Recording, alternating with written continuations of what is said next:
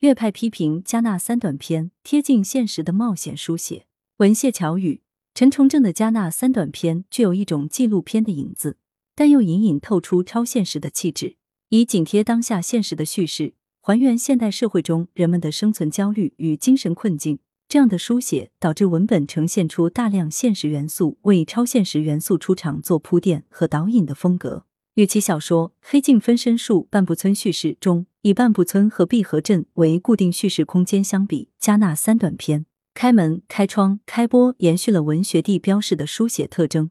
但不同的是，直接点名故事的发生地——非洲加纳和中国广州和潮汕，而且设置了密集的现实或历史事件，如新冠疫情、也门撤侨、抗日战争以及短视频制作与现场直播等。让读者的阅读想象落实到真实可感的具体场景中，如此贴近现实的书写无疑是冒险的。作者必须比他的读者要全面且深刻的把握现实对象的复杂机理，同时要具备从眼前生活中拉扯出普遍的、永恒的关于人心人性的形而上沉思。若是过于事无巨细的复刻生活细节，或过于刻意的尽述典型事件、典型人物，都将损毁故事的叙述深度和引起共鸣的情感效力。在阅读加纳三短篇时，不难发现，陈崇正笔下的现实世界不仅具有真实感和在场感，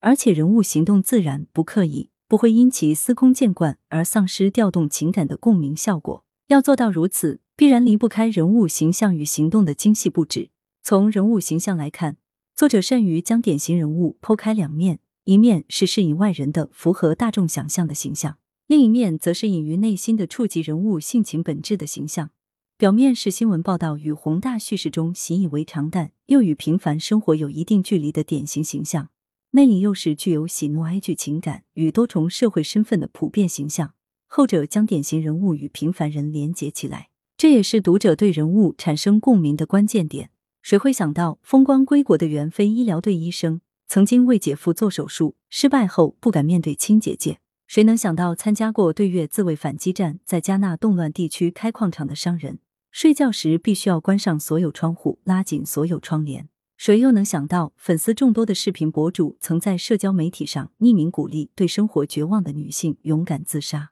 借典型人物双重身份的叙述，作者得以向读者展示每位身处光明又扎根黑暗的典型又平凡的人物形象。从人物行动来看，典型人物的具体实践需要符合大众观念，需要将对某类社会角色行动的零散认知综合化、典型化。这是读者理解角色、产生熟悉感的前提。比如开播中具体阐述普通人如何意外走进新媒体行业，如何意外获得流量密码成为网红，如何遭遇行业竞争压力与内容输出瓶颈等一系列过程，读来像是融合了所有新媒体从业者的人生经验后，提炼出具有普遍性的网红生产流程，作为故事叙述的基底与背景。除了他亲身体验过或深入了解过的角色之外，对于陌生的角色经验，他转向关注其经历中的情感体验与生命哲思，不仅避开了不擅长的叙事领域，而且让人物看起来善于反刍生命，而且具有细腻的情感体验。